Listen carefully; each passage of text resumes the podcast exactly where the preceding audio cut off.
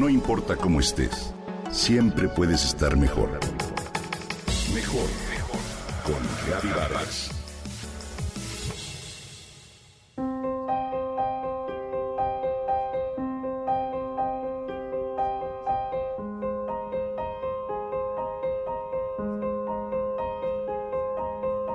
¿Por qué tantas personas le temen a la soledad? Esta pregunta ronda a menudo la mente de Lucero. A ella estar sola no le disgusta, al contrario, goza de los ratos que pasa en solitario, lee, escucha música, ve películas, pasea.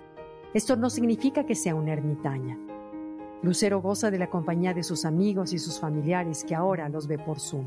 Pero siempre necesita tomar un rato para estar consigo misma y paladear el recuerdo de los buenos momentos del día. Recientemente ha pensado mucho en este tema a raíz de los días de confinamiento. Lucero nació en una población de provincia y vive en la ciudad alejada de su familia, en un departamento pequeño y agradable. Cuando empezó el aislamiento por la pandemia, dejó de asistir a su oficina. Ha trabajado desde su casa y ha pasado los días de encierro en soledad.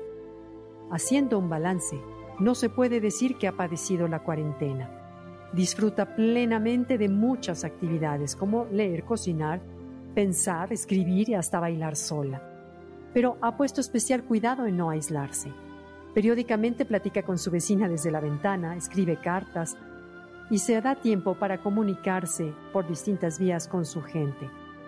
¿Por qué a tantas personas les angustia estar solos y no saben qué hacer cuando no tienen compañía? Hace poco, en una de las conversaciones telefónicas, Lucero le hizo esta pregunta a una amiga suya que es psicóloga y educadora. Ella le compartió algunos datos interesantes. Para empezar, le dijo, es importante distinguir que no es lo mismo estar solo que sentirse solo. Estar solo es una circunstancia, sentirse solo es una sensación de desamparo que puede resultar muy angustiante. En la infancia aprendemos a asociar la soledad con abandono. Cuando somos pequeños no se nos enseña a estar solos. Vivimos en una sociedad que desde los primeros años de vida llena nuestros días de actividad y de aglomeraciones. Aprendemos a huir de la quietud. Le tememos a los tiempos vacíos y los imaginamos solamente como momentos aburridos.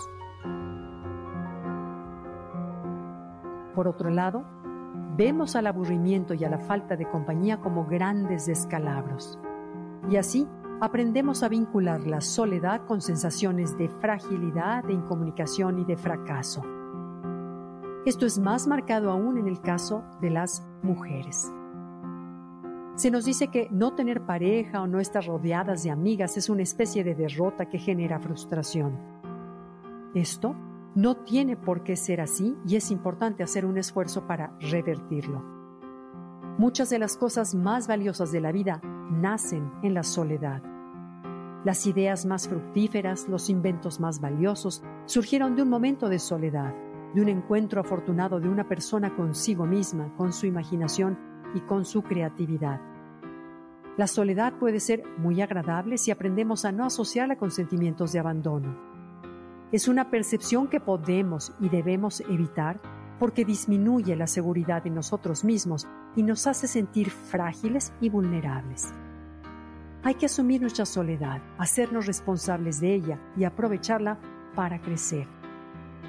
Lucero se quedó muy pensativa con las reflexiones de su amiga y se sintió muy orgullosa del manejo de su soledad. Tienes razón.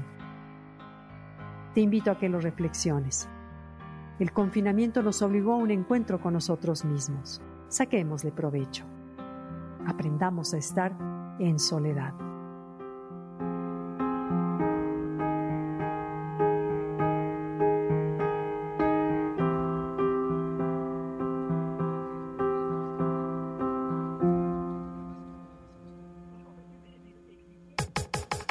Comenta y comparte a través de Twitter. Gaby-Vargas. No importa cómo estés, siempre puedes estar mejor. Mejor, mejor. Con Gaby Vargas.